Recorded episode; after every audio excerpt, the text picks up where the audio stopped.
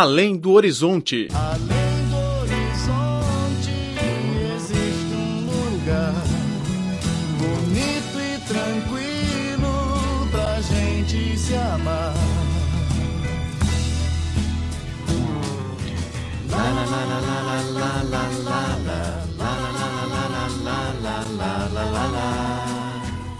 Olá, caro ouvinte, seja bem-vindo a mais uma edição do Além do Horizonte. Sou Laura Lee. No programa de hoje, vamos receber a professora da Universidade de São Paulo, especializada em cinema, Cecília Mello. Com mestrado na Universidade de Bristol e doutorado na Universidade de Londres, Cecília Mello mergulhou na pesquisa dos filmes de Jia Zhangke, diretor chinês que produz filmes realistas. Acompanhem agora nossa entrevista aqui direto do estúdio de Beijing. Os filmes de Jia Zhangke não têm uma bilheteria bem sucedida na China. O motivo é porque os filmes não são do gosto das massas, ou seja, filmes comerciais. E por outro lado, há opiniões de que o diretor é popular fora do país porque ele mostra as coisas que os estrangeiros querem ver. Como a professora vê esse fenômeno? Bem, eu acredito que o fenômeno que ocorre com esse diretor ocorre com diversos outros diretores no mundo todo e em diversos países. É, que se trata do seguinte: Jia é um diretor que faz filmes não uh, preocupado essencialmente em vendê-los ou em fazer dinheiro com estes filmes. Não são filmes que tenham uma orientação para um cinema comercial.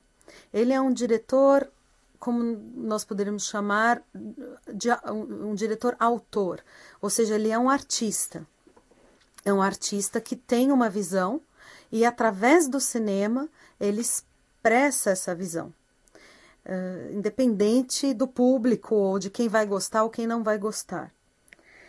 Com isso, o público dele sempre vai ser um público menor do que o público do cinema comercial. O cinema comercial ele é pautado no gosto da maioria.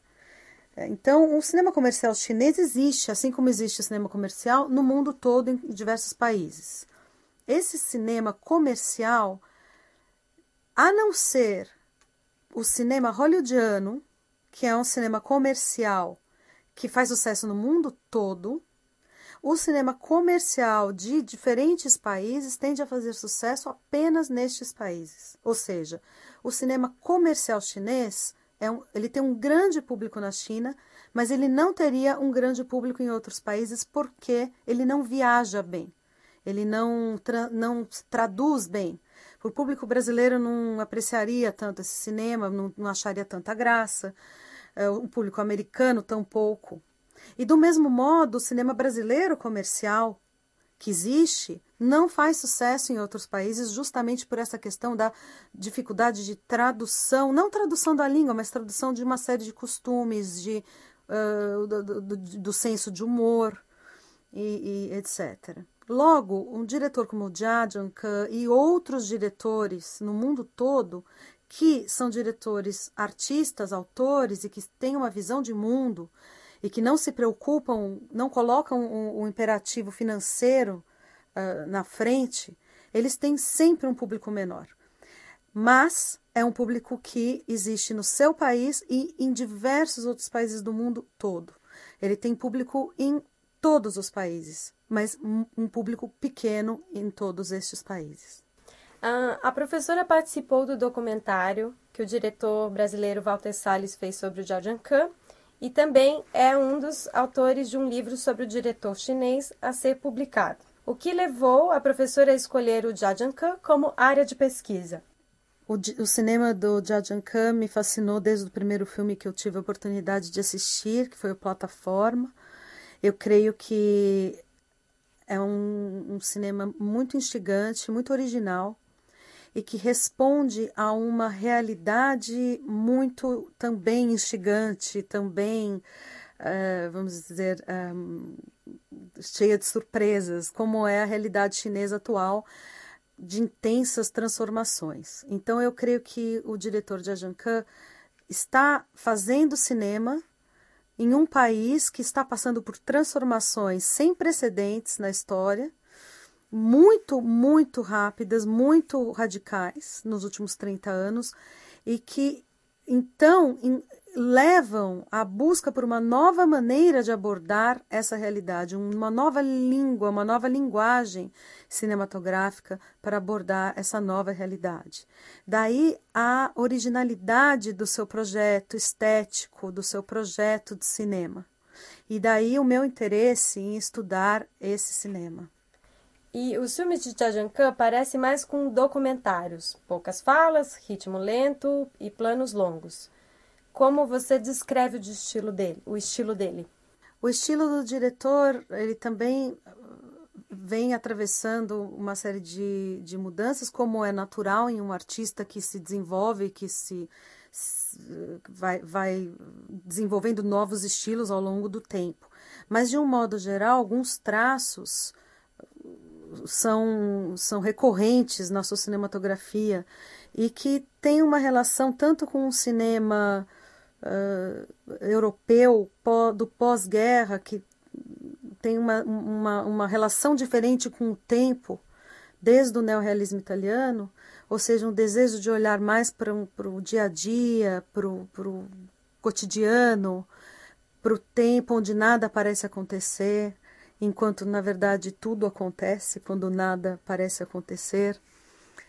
E isso se traduz num estilo de planos mais longos, de observação, de uso de locação e atores não profissionais. Então, isso sim é uma constante no cinema do Jajang e que tem uma relação sim com o cinema, cinema europeu uh, do pós-guerra e, e diretores também um pouco posteriores, como Robert Bresson na França, o Michelangelo Antonioni na Itália, e o cinema asiático também, de Hosei Alcien em Taiwan, e mestres japoneses como Ozu e Mizoguchi.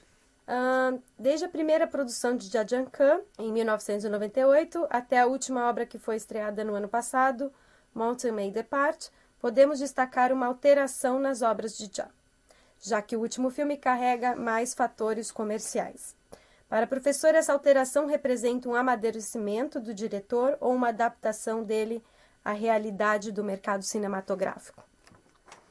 Eu creio que, na verdade, houve uma alteração de estilo, não tão radical quanto muitos uh, possam supor, mas houve sim uma, uma, uma nova direção apontada pelos dois últimos filmes uh, do Jajankan, Um Toque de Pecado e Mountains May Depart. Contudo, eu não creio que tenha havido uma adaptação ao mercado, um desejo de fazer um cinema mais comercial. Não creio que isso tenha sido uma decisão uh, consciente do diretor e nem, nem sei se poderia dizer amadurecimento. Creio que somente isso seja algo natural para um artista que está em contato com novas realidades, que tem novas experiências, novos desejos de falar coisas diferentes para o seu público e que então encontra, está sempre buscando maneiras originais de, de, de uh, articular essa, essa realidade. Então é, isso resulta em diferentes estilos. Né? Então, Jia Jiankan é o seu diretor chinês favorito? E qual é o seu filme favorito dele? Sim, eu creio que ele é o meu diretor chinês favorito. creio que hoje ele é o diretor mais importante da geração de diretores no mundo todo. Né? Ele, para mim, é, realmente é o, é o mais original e o que articula mais questões relacionadas ao audiovisual contemporâneo. E dos filmes dele é difícil escolher, talvez o que eu mais goste seja Plataforma, um filme de 2000. Mas eu gostei muito também de Um Toque de Pecado, gosto muito de Still Life, então é difícil dizer. Ok, então aqui para finalizar, é... Qual é o filme brasileiro ou estrangeiro que você mais gosta? O seu filme, o, o number one? Number one?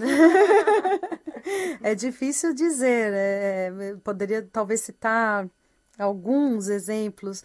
O Plataforma, sem dúvida, está nessa lista. É, um filme do, uh, do diretor malaio taiwanês, o Tsai Ming Liang, Vive l'amour é, talvez seja um, também o meu filme preferido. E, bom, uma série de outros filmes, como Os Incompreendidos, do Truffaut, de 59. E, enfim, bom, mas eu creio que esses dois, o Plataforma e o Vive l'Amour, e um filme do diretor também taiwanês, As Coisas Simples da Vida, I.I., do Edward Young. Cinemania, a paixão da China pela sétima arte.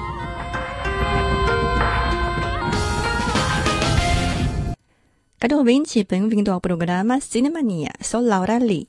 E eu sou Denise Mello. No programa de hoje, vamos falar de um dos clássicos do famoso diretor chinês Jia Zhangke, o filme Still Life, que venceu o prêmio Leão de Ouro na 63ª edição do Festival Internacional de Veneza.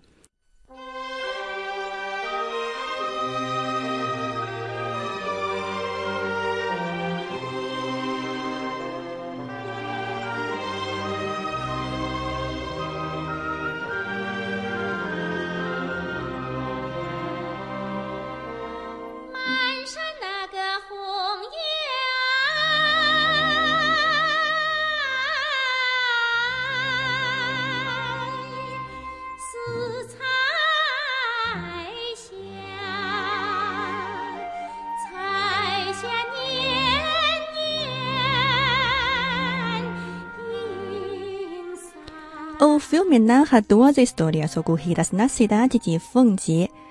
Há do mineiro Han Sanmin que veio em busca de sua esposa e filha que não via há 16 anos.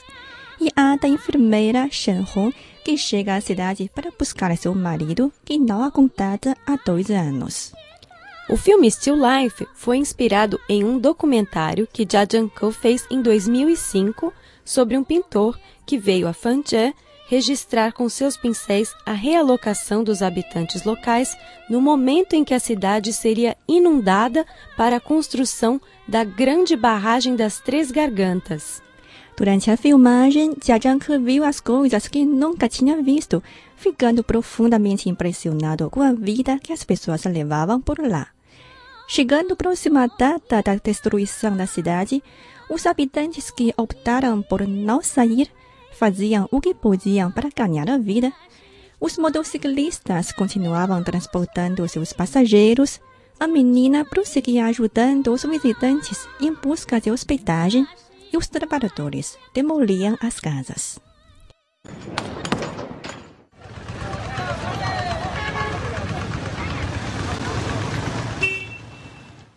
Enquanto trabalhava em seu documentário, Jajanke descobriu que não seria capaz de expressar tudo o que ele sentiu ali. Resolveu então fazer um filme, concluindo em apenas cinco dias o roteiro deste longa-metragem. Em uma das cenas, o protagonista, o mineiro Han Samin, explicava a um amigo o propósito de sua viagem. Há anos atrás, ele comprara uma mulher local e a levara para sua terra natal, a província de Shanxi, para se casar. Numa operação da polícia, a mulher acabou sendo salva e voltou para o sul com sua filha.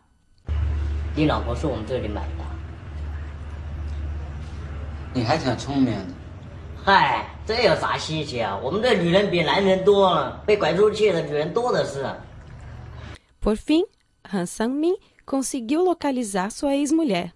No encontro, a mulher perguntou por que ele a procurou depois de 16 anos e não antes. O homem acendeu um cigarro, tragou e não respondeu. Eu, Laopuma.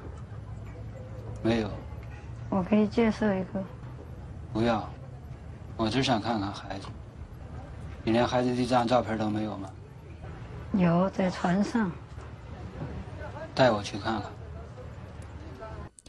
Esta cena mostra perfeitamente a complexidade dos sentimentos da personagem. Depois de 16 anos em silêncio, o homem opta por continuar calado. Hansanin encontrou-se com o atual marido da sua ex-mulher. O homem disse: Se você quiser sua mulher, tem que pagar 3 mil yuans, porque o irmão dela tinha uma dívida comigo. Espera um ano que eu vou te pagar, prometeu Han Sanyin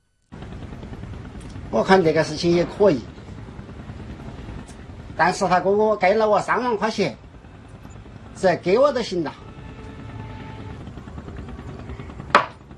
等我一年，我给你。 O filme, apesar de ser reconhecido internacionalmente, não teve uma boa repercussão dentro do país.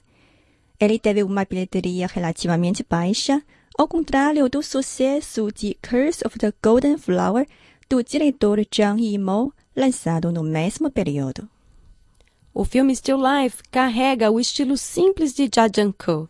Não há enredos dramáticos, engraçados, nem suspense ou romance, podendo passar um pouco de monotonia. O uso frequente do plano geral oferece aos espectadores uma visão distanciada e objetiva da história.